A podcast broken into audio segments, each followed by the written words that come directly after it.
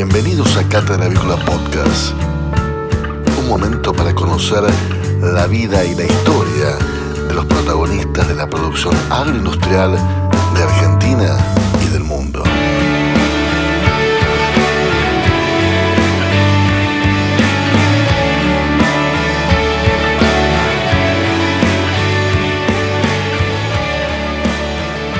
Bienvenidos a un nuevo episodio de podcast de Cátedra Avícola Agropecuaria. En esta oportunidad estamos reunidos con Leandro Álvarez, quien es el director para el Cono Sur del área de avícola y porcinos de Beringer Ingelheim, un laboratorio internacional eh, que no hacen falta decir mucho sobre liderazgo a nivel global que tiene y de su característica mm, totalmente innovadora, lo que ha demostrado a lo largo de todos estos años. Pero, Leandro, me encantaría comenzar esta charla contigo conociendo un poco de Leandro. Digo, ¿cómo arrancó Leandro Álvarez en la industria? ¿Cómo te va, Alberto? Primero saludarte, agradecerte este espacio. Y bueno, ¿cómo arrancó Leandro Álvarez? Es una gran pregunta que, que siempre me hago y, y termino pensando que las vueltas de la vida este, a cada uno lo llevan por caminos este, nunca pensados antes. Porque son varios años que nos, conocemos. Sí, es verdad, y nunca, y nunca charlamos sobre, sobre, este, sobre mis comienzos. Yo soy lo que se denomina, a veces digo, un outsider en, la avicultura argentina. Eh, pero que comencé allá lejos y hace tiempo este, en las sombras, ¿no? Eh, mi, mi relación con la avicultura comienza este, hace 15, 16 años este, en un operador logístico que continúa siendo el mismo, donde, bueno, fui, fui creciendo dentro de la, de la empresa y terminé manejando todo lo que era la operación farmacéutica, todo lo que era la logística farmacéutica, veterinaria, y donde se había empezado a ver un, un negocio importante para, para el operador a partir de allí este, tomé naves de, operaciones farmacéuticas veterinarias. En aquel momento era Merial, una empresa del grupo Sanofi, desprendimiento de Merck y Dom. Y la realidad es que arranqué, antes de ser jefe de operaciones de esa nave, este, preparando los pedidos de las vacunas que hoy, que hoy comercializo. O sea, empezaste bien de abajo. No, no, no. Yo le llevaba, siempre digo, le cuento, yo le llevaba al balde al que limpiaba el baño. No limpiaba el baño. Así que sí, em, eh, arranqué, preparaba los mismos pedidos que hoy despachamos en termos criogénitos a todo el país. Este, yo era el que controlaba las estampillas de cenaza, sacaba las ampollas criogénitas de los termos congelados, y en ese momento rotulaba cajas y ponía Granja Tres Arroyos, este, Cresta Roja, eh, eh, Camelias. Esto va, bueno, a todas las empresas que en aquel momento ya empezaban a tener un crecimiento y ya estaban consolidadas, obviamente. Este, así arranqué, así arranqué, preparando los pedidos de las vacunas que hoy, que hoy me toca comercializar. Sin imaginarte que ibas a llegar hoy a manejar todo lo que es el área avícola y porcinos del Cono Sur, de una empresa como Beringer, digo, eh, Impensado. Impensado. Así como fui transcurriendo, había algo en eso que me, que me gustaba. Yo eh, en ese momento, cuando, cuando es una tarea puramente operativa, pero en ese momento entendía que estábamos este, manipulando ciencia, ¿no? Porque vos sacabas una ampolla congelada a menos 170 grados y, te empezás a preguntar a esa edad que todavía sos joven, decís, pero ¿cómo, ¿cómo se reconstituye esto? ¿Cómo se hace vacuna esto? ¿Cómo se aplica esto? De a poco fui tomando contacto con, gente de aquel momento del laboratorio, este, grandes personas que por suerte también he encontrado mucha gente en el camino que me ha dado una mano grande. Qué importante que es eso, ¿no? Porque a veces uno solo no puede hacer las cosas, necesita siempre de alguien que, lo vaya orientando, aconsejando. Mira, yo creo que eh, la palabra clave acá es este, pasión, ¿no? Yo siempre digo, vos podés hacer lo que quieras, pero si vos le agregás pasión, el, diferencial se nota. Y, yo preparaba un pedido, lo preparaba con pasión. Yo digo, este, este, termo, esta vacuna va a aplicarse en un millón de pollitos bebés, quién sabe dónde, pero es un pollito bebé que después se va a terminar comiendo en la mesa de una persona. Y aunque parezca este, hasta romántico el tema, romántico el tema, yo digo, esto es interesante. Y la verdad que me, bueno, a partir de ahí empecé a tomar contacto. Esa, yo creo que esa pasión que yo tenía cuando armaba los pedidos, la, la vio alguien del laboratorio, porque iban muy seguido a hacer los controles de calidad y a ver cómo se, cómo se manejaban los pedidos. Y, siempre recuerdo una persona que ya no está más en la industria, que, es el doctor Carlos Castillo, que, siempre me gusta mencionarlo. Y, y estuvo al frente en durante muchos años. Carlos tenía mi puesto este, hace 10 años, 15 años, se retiró este, hace algunos menos años, pero ya, fue, ya, ya siendo director de grandes animales. una persona para mí que me marcó y que me acuerdo que, que cuando me vio en los depósitos me decía, che, ¿te gusta esto a vos, negro? Eh? ¿Te gusta negro esto a vos? Eh? Digo, la verdad que sí, Carlos, me gusta. Bueno, así transcurrió el tiempo. Pasaron unos años hasta que me invitaron a, ser parte de, la industria, a ser parte del laboratorio y increíblemente me, me, invitaron a arrancar bien de abajo de vuelta. Yo había ya superado la etapa de preparar pedidos, era en ese momento jefe de operaciones de toda la industria farma en, en el grupo Andreani. Y, me, invitaron a formar parte de Merial en aquella época, 2009, este, pero arrancando de abajo nuevamente. Y ahí es donde uno se plantea, bueno, dejamos de vuelta la oficina, el diario de la mañana, el café que ya me había ganado a los 29 años, este, con una responsabilidad interesante, con una carrera dentro de, de la cadena logística. Y llegué a mi casa, me acuerdo cuando me lo propusieron y dije, esto me parece que es interesante, me parece que no solo la farma animal, sino específicamente la avicultura, me parece un palo que, avanza, que va para adelante. Me había puesto a leer cómo venía creciendo. Además era la época de oro, te diría, del crecimiento de la industria avícola, 2008, 2009. Y, dije, ¿por qué no? ¿Por qué no? Vamos, vamos, es la edad, viste, era joven, soy joven, pero en ese momento era un pibe y, digo, ¿por qué no? Vamos, vamos, vamos a ver de qué se trata esto. Me dijeron, sí, mirá que tenés que arrancar este, yendo a la planta de incubación, viendo cómo se aplica una vacuna, te vamos a capacitar, este, y hasta vas a tener que calibrar alguna maquinita de vacunación. Ah, la la, dije yo, bueno, vamos para adelante. ¿Qué hay? Me acuerdo que ni pregunté, te, puedo asegurar, Alberto, que cuando pregunté el, salario fue lo que en ese momento... No lo que menos te importaba. Sí, no me drivió tanto, la verdad, ¿cuánto plata? Y sí, ¿qué me dan esto? Vamos, vamos. Y arranqué, llegué a Merial, este, me dieron un auto, una tarjeta de crédito, todos los beneficios que tenía el laboratorio y me dijeron, bueno, este, acá lo que tenés que hacer es crear. Nosotros no te vamos a decir lo que tenés que hacer. Vos decinos qué necesitas para, para, lograr que el productor tenga todo lo que necesita. Ah, la, la, es un concepto diferente, ¿viste? Vos venís de, lugares donde te marcan los procedimientos de lo que tenés que hacer. Cuando yo llego al laboratorio me, me dijeron, Carlos Castillo especialmente, siempre lo recuerdo, me dijo, negro, vos pedime lo que necesites para que a los clientes no les falte nada. Dije, apa, esto va en serio. Y arranqué, y arranqué. Sí, por un lado mucha libertad, pero también mucha responsabilidad y te obligaban a ser una persona más que creativa. Totalmente, totalmente. Pero, pero fue lo que más me aportó, te diría, en los años que tengo, porque era salir con el auto, sin hijos, sin obligaciones, sin familia, era salir con el auto a las 6 de la mañana y volver a las 11 de la noche. Bueno, pero era, era frenar en una planta de incubación, preguntar qué necesitaban, pasar por una granja, che, ¿qué andas necesitando? ¿Qué te hace falta? ¿Cómo estás aplicando? Claro, yo me la pasaba haciendo, yo me acuerdo que eh, hacíamos 17.000, 8.000 kilómetros por mes a los autos. Me acuerdo que los autos en los laboratorios te los cambian por año o por tope de kilometraje. Generalmente en la avicultura es, espectacular, porque los autos se cambian mucho antes de los años. A los dos años tenés que pedir el cambio de auto. Y, pasaba eso, andaba eh, eh, recorriendo más que nada Buenos Aires y Entre Ríos todos los días, arriba de un auto, y conocí gente maravillosa. Bueno, y a partir de ahí arrancó una carrera este, que fue pasando por representante de... Y creo que hice todos los escalones previos, los hice todos. Este, representante de venta, gerente regional, gerente de venta. Este, tomé avicultura en el año 2017 y en el 2018 me dijeron, che, ¿te animás a agarrar este porcicultura? Y, bueno, venga. Este, si bien mi expertise venía de la parte avícola, venga también y vamos a, Así que estuve un par de añitos estos últimos leyendo bastante sobre...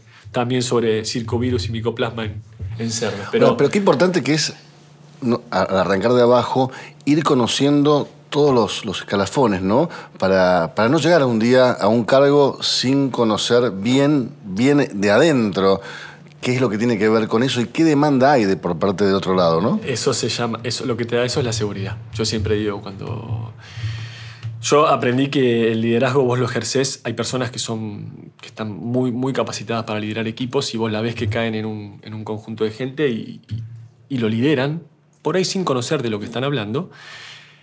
Y a mí me gustan, este, la gente, me gustan mucho más los líderes que, que tienen el conocimiento de base, ¿no? Porque, porque como Sí, siempre- necesitas una dosis de Eh, carisma y a mí siempre. me parece que sí. Pero sin ese conocimiento es como es muy difícil. Totalmente. A mí me ayudó, si bien, ya te digo, no fueron todas flores, digamos, ¿no?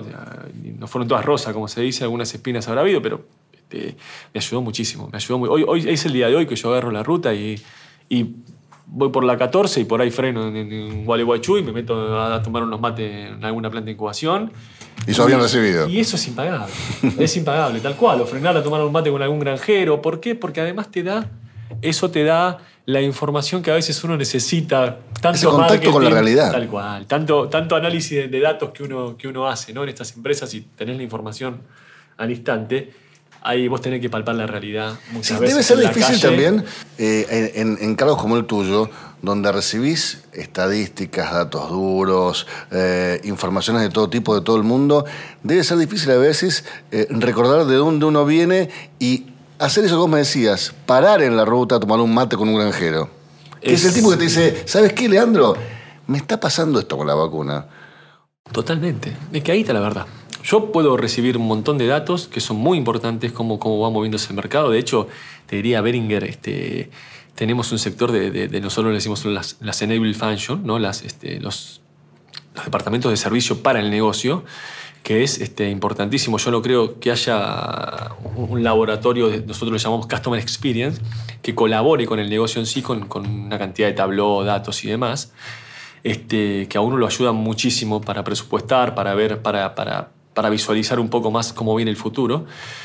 Pero yo siempre le digo a mi, gente de ventas, a los vendedores, que lo que se adquiere en el terreno eh, es una verdad absoluta. Entonces, cuando uno frena a hablar con un granjero y el granjero le dice, che, mira, estamos teniendo este desafío, a mí me parece que es esto, estamos haciendo unas necropsias y vemos estos órganos inflamados, estos... tu-". Bueno, eso, eso se ve solamente ahí. No, nadie te lo va a salir a contar, nadie te lo va a salir a decir, porque además con la sanidad hay un tema, como todo, de confidencialidad, que a nadie le gusta contar resultados negativos. ¿no? A todos nos gusta contar cuando el pollo pesa 4 kilos a los 40 días, pero, pero la realidad te la da la calle. Entonces yo siempre digo, este, caminen, caminen, frenen, charlen, hablen, y para mí eso fue fundamental en la carrera que llevo. Sí, por un lado lo que tiene Beringer es eso, ¿no? Es ese contacto con la realidad de manera permanente. Pero por otro lado también tenés una empresa que invierte el 18% de sus ganancias en innovación, en investigación y desarrollo. Digo, es algo que no es común en ninguna, ningún rubro. No, no, no es común. Yo, continuando, mira, con, mi historia, cuando Beringer este, adquiere la salud animal de Merial allá por 2017, me acuerdo que, el primer día que llegamos a Beringer, eh, sentí realmente dentro mío que nos habíamos sacado la lotería como industria. Se lo dije a mi equipo en ese momento, yo era um, gerente de ventas, se lo dije a los vendedores, le digo, muchachos, creo que nos sacamos la lotería.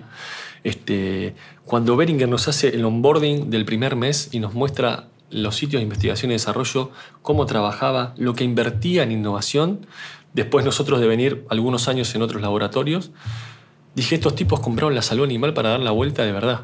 Y nosotros tenemos un, un- nosotros es, es nuestro Over Focus, ¿no? nuestro Focus 2025, donde la familia Benninger se plantea de acá a 2025 liderar el mercado mundial de salud animal con innovación, aportando valor a través de la innovación. Y digo, eh, es increíble el peso que tiene la salud animal en un laboratorio como Benninger. Cuando vos te encontrás con los gi- gigantes de la industria farma, es muy pequeño el porcentaje que ocupa la salud animal de, las de la competencia en algunos laboratorios grandes. En Beringer somos el 35% de su negocio.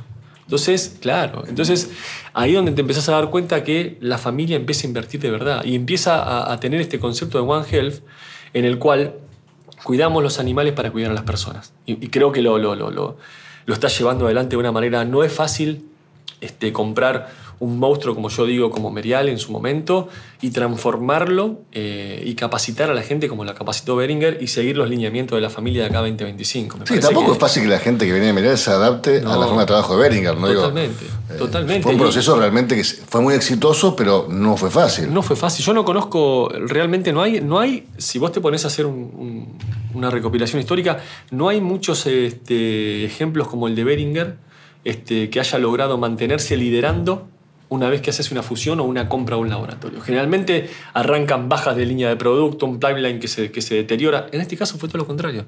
Nosotros hicimos el onboarding en 2017, en 2018 estábamos ya prácticamente adaptados y con el nombre Beringer Ingelheim en la calle, un, one face to the customer, como le solíamos decir ese año, y en el 2019 ya estamos liderando en, distintos segmentos. O sea, hoy nos encontramos finalizando un año como el 2020 dificilísimo, si, sin, este, resquebrajar las grandes marcas.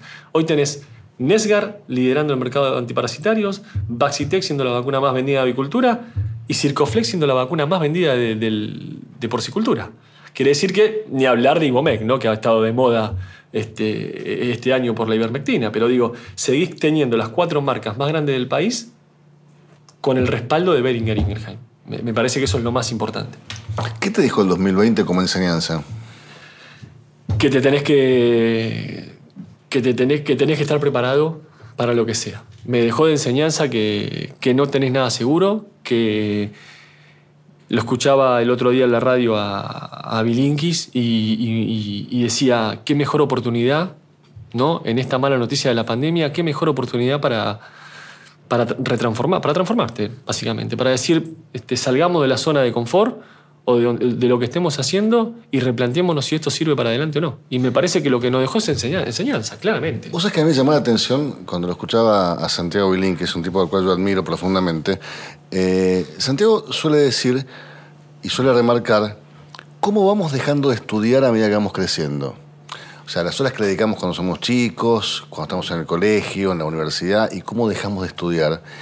Y la importancia que él decía, dedíquenle, aprovechen este tema de la pandemia para darle una mañana durante la semana a estudiar algo. Y digo, uno a veces cuando está yo en el periodismo, vos en, la salud animal, a veces uno comete el error de creer que no tiene más nada que aprender, ¿no? O, que no, o que no hay tiempo. Uno siempre dice, no, la verdad que no tengo tiempo, estoy con esto, estoy con lo otro.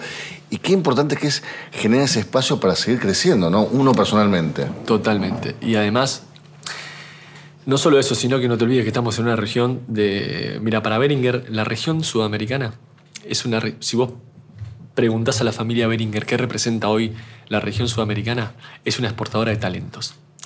Entonces, cuando vos ves la cantidad de argentinos, de uruguayos, de colombianos que están dando vuelta por el mundo Beringer, ahí decís, bueno, este, me parece que hay materia prima, mucha, no solo granos, sino que también tenemos este, materia prima en lo intelectual. Cerebros. Sí, sí, no te das una idea. Yo siempre, no sabes cómo miran a, Argentina, y más Argentina, es un país donde acá eh, latamos con alambre y lo tenés que tener a, mano siempre. Y, nosotros tenemos en Beringer hoy una camada de jóvenes que, me asombra, que, que digo, estos chicos le tirás un análisis en tabló, te devuelven la información y vos decís, wow, en un día me devolviste lo que yo tardaba hace 10 años en, recolectar viendo las revistas tuyas o entrando a un portal. y estos pibes me agarran un tabló, me muestran cómo van las tendencias y digo, tenemos mucho cerebro, este, además de tener este, tecnificación en la industria, además de tener los laboratorios de primer nivel con filiales en Buenos Aires, este, sí, sí, hay que, hay que aprovecharlo. Sí, está claro que si todas las multinacionales que hay en el país siguen apostando a la Argentina, por algo debe ser, digo. Totalmente. Eh, si no, se hubieran ido a otros destinos. Eh, indudablemente somos una potencia, falta que nos decidamos a, explotar ese, ese, talento que hay, ¿no? Sí, son, yo creo que a veces este, es tiempo, eh, cuando, volviendo al tema de, de, y de Beringer, y me preguntaban cómo va a ser un nombre como Beringer para, para implantarse en la industria veterinaria, si, si realmente... Y yo decía, es tiempo, esto es tiempo. Si nosotros trabajamos en el día a día para mostrar quiénes somos, el tiempo solo te va a llevar a que hoy ya si vos decís salud, salud animal, decís Beringer. Y hace cinco años no, lo hubieras dicho. Entonces vos decís Beringer Ingelgen y decís, ah, sí, claro que sí, los que tienen Ibomec. Ah, Beringer, que sí, sí, son los que tienen la, lo que van a sacar la vacuna Prevection. Sí, sí, así quienes son. Entonces, me parece que a nivel país también es tiempo. Me parece que somos trillada la frase, pero un país todavía jóvenes en algunos aspectos, que nos estamos cuestionando un montón de cosas, que seguimos muchas veces agrietando temas que no, no deberíamos, pero yo soy enamorado del país, de cómo se vive, de, lo, de la oportunidad que tenemos. Y, que, y de hecho, siempre uno dice, ¿no? Sus hijos, tengo tres hijos chicos y, quiero que estudien, quiero que hablen cinco idiomas, quiero que sean... Pero la realidad es que en el fondo quiero que estén siempre en este país y, hagan lo que hagan. Y cerca claro. Leandro, este año va a ser un año muy importante para Beringer con el lanzamiento de Prevection y, es un, un, producto que va a revolucionar de alguna forma el mercado, ¿no? Es un producto que va a... Sí, sí, sin duda va a revolucionar el mercado. Yo me puse muy feliz cuando, cuando tuve la confirmación de la, de la, de la vacuna, del, certificado de libre venta de Senasa. Fue para mí, me acuerdo, esa, semana fue septiembre del, año pasado ya, que Senasa nos aprobó la libre venta fue un hito. ¿Por qué? Porque, mm, para que vos te una idea, el desafío de Marek en, Sudamérica está siendo cada vez más grande. Eh, me tocó charlar con, dos o tres dueños de empresas de las grandes de la avicultura, gente que tiene muchos años, que tiene mucho más años que yo, y me acuerdo que, me dijeron, dos particularmente me dijeron, Leandro, vos no viviste la época del 70 y pico, te pido por favor, ojo, controlemos este tema. Y me quedó esa frase porque me fui de esa oficina y dije, 40 años después me lo dijo con mucho miedo, me dijo, me, eh, sentí una mochila enorme de alguien muy, muy prestigioso en la empresa que me diga, Leandro, denos una mano porque esto lo vivimos. Y habían vivido el Marek. Este, así como zonas más tropicales, como puede ser Venezuela o Colombia, viven en Newcastle, que es una enfermedad que gracias a Dios en este país no, no, no tenemos desafíos fuertes o virulentos. Este, esta gente eh, había, vivido el Marek y, digo, no, no, nosotros tenemos que avanzar. Me acuerdo que salí de ahí, mandé un mail a Global diciendo que, que si bien la vacuna ya estaba aprobada por el USDA, Argentina tenía que estar en la, en la primera wave, ¿no? en la primera ola de, lanzamiento. Y, y, por suerte tengo un, un, líder global, que es Jerome Boudou, que, que, conoce muy bien la Argentina y me dijo... Nada que ver con Amado, ¿no? No, nada que ver con Amado. este, Jerome, una gran persona... Este, bien, trabajó muchos años en viajero, una persona muy reconocida a nivel mundial en la avicultura, me dijo, Leandro, este, Prevection va a estar en Argentina antes que en ningún otro país. Y le creí y no me falló. Este, avanzamos con todo lo que tenía que ser este, regulatorio, con todo lo que tenía que ver con calidad, packaging, label y demás. Y, y a, los, a los seis meses me dijo, Leandro, están en la primera ola. ¿Qué quiere decir eso? Le dije yo. Quiere decir que después de Estados Unidos, ustedes, México y Rusia, este, son los primeros países que van a lanzar Prevention. Me agarró una alegría enorme, se la comenté al equipo, le dije que, empiecen a hablar con las cabañas, que teníamos la solución para los desafíos que estaban empezando a aparecer de Marek. Este, habíamos, veníamos de un 2018, 2019 bastante heavy. Créeme, Alberto, que habíamos, las cabañas habían probado doble, triple dosis, distintos laboratorios. Eh, estaba fuerte, está fuerte el Marek. Y cuando me confirmaron que Prevection venía a la Argentina, este, dije, bueno, eh, eh, ahora sí estamos de vuelta contribuyendo en algo importante, ¿no? Qué, importante eso, ¿no? Porque no solamente es tener el producto que se va a vender fácil, a nivel, digo, a nivel interno vas a decir, bueno, mi equipo se va a cansar de vender esta vacuna, pero también es importante decir, che, le estoy brindando al sector una solución increíble y soy yo que se la está brindando. Es, qué, importante es eso, ¿no? Es así. Yo, mira, uno puede apuntar a distintas patologías en los laboratorios. Nosotros estamos muy, muy este, especializados y la expertise nuestra. Gerón dice, hacer vacuna de Marek no es un tema de conocimiento, sino de este, arte, ¿no? Eh, es un arte hacer vacuna de Marek, no es un tema tecnológico. Nosotros estamos apuntalados en dos o tres patologías claves, que son el Marek, el Gumboro y la bronquitis, ¿no? que son las tres patologías, si querés, en el parrillero más desafiante. Y después hay otros laboratorios que están apuntalados en, otros, en otro tipo de patología. Y yo me pongo contento cuando, cuando viene una vacuna que, que, ataje, que ataje una enfermedad este, heavy. Si yo no la tengo, me pongo contento porque la realidad es que vos lo que tenés que contribuir es una sanidad cada vez más sana. Porque de esa manera va a ser mucho más fácil que tu vacuna te cubra el mayor porcentaje de efectividad. Entonces yo lo que digo es, si nosotros nos ocupamos del gumboro, y siempre se lo digo al productor, protegemos la bolsa de Fabricio, que es el órgano que, genera inmunosupresión en, el animal. Es el órgano que genera sanidad, que te genera la fortaleza este, del, bebé. Digo, apuntemos a eso, seamos fuertes en eso. ¿Qué se sabe después? Todas las vacunas contra las patologías que se le apliquen después van a funcionar mejor. Entonces, cuando salió Vaccitec, en su momento, fue eso, fue revolucionaria porque era una vacuna de virus recombinante que no era un virus vivo que Vos cuando vos te inyectan una vacuna y te inyectan virus vivo, lo primero que hace ese órgano, la bolsa de Fabricio, se siente atacada. Entonces se comprime. Al comprimirse la bolsa, tenés menos, eh, para que la gente entienda, guerreros contra las patologías de primeros días de vidas. Baxitec revolucionó justamente por eso, porque era una proteína de Gumboro lo que se insertaba en un, en vector de HBT y hacía que esa bolsa de Fabricio crezca desde el principio muy fuerte para el ave. Monológicamente hablando, el ave en la ponedora fue un cambio, te diría, histórico. Este, el mare, que es la gallina blanca, era, el, gumboro en la gallina blanca, perdón, era un tema muy difícil de controlar para, la, para las empresas de ponedora, y Baxiter revolucionó eso. Entonces, hoy de vuelta, 10 años después, este, salimos con un producto que va a revolucionar, que aplicado con Baxitec, además, en conjunto, te va a sacar un ave de las tres enfermedades inmunosupresoras que tienes el ave, la avicultura, que son mare, gumboro y anemia, ya te la saca con dos prevenidas. Entonces, si vos venís con una buena titología de, anemia desde la reproductora pesada o liviana, estás, teniendo un ave de principio ya muy fuerte inmunológicamente que va a apalancar todos los buenos resultados que tenga ahí para adelante. Si es en ponedora, apalancará la postura, y si es en parrillero, lo que te va a generar es la, rapidez de, transformar el grano en carne este, en menor cantidad de días. Una mejor conversión. No, no, es, yo siempre digo, Vender prevención, se lo digo a los veterinarios de mi equipo, es difícil, claro que sí, porque el productor no lo ve. No, el productor quiere curar. El productor cura, exactamente. Prevenirse para qué, si nos pasa, nos pasa y vemos. Exactamente. Si, me pasa, compro antibiótico y lo curo. Ahí sí, porque el tipo ve cómo se le mueren las aves. Pero si invertimos en prevención, que además es más barato, que además es más barato, este, te ahorras un montón de dinero. Es que además, ¿sabes qué pasa, Leandro?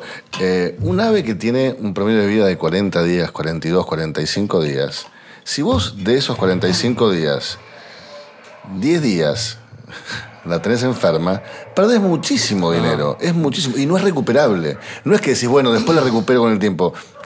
Ponele con una ponedora. Un parrillero, lo que perdiste, lo perdiste. Eh, y eso no, no, no tiene forma de solucionarse. Por eso es tan importante la prevención. Porque además es un, ave mucho más fuerte, un ave mucho más efectiva.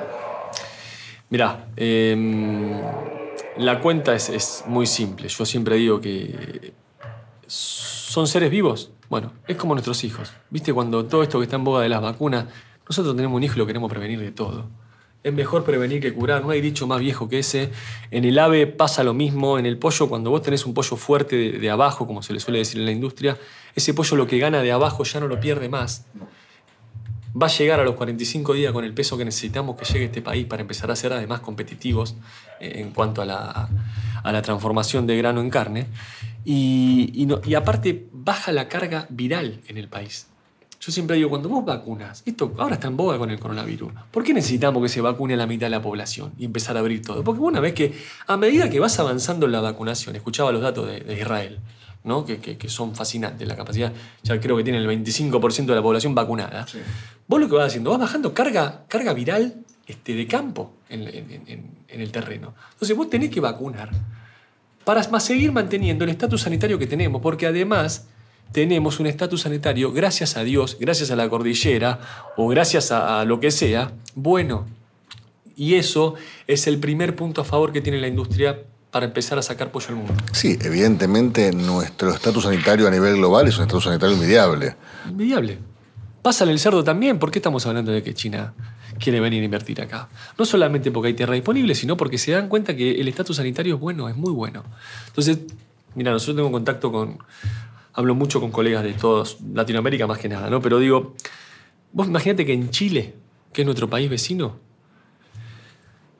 no se vacuna, básicamente no se vacuna contra el gumboro. Increíblemente al parrillero. Se le dan dos cepas de Marek. Se le da mucha importancia al, virus variante de bronquitis, no a los virus clásicos de bronquitis. Y somos un país vecino. Ah, imagínate vos lo que es ese cordón natural que es la cordillera que te cambia el estatus sanitario de un país a otro.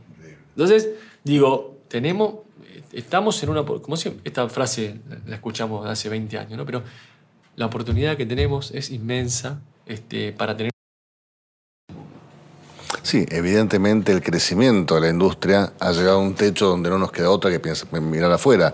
Eh, y para mirar afuera es necesario contar con una sanidad y con, un nivel de producción eh, que esté a, los estándares y los requisitos que, pretende el mundo.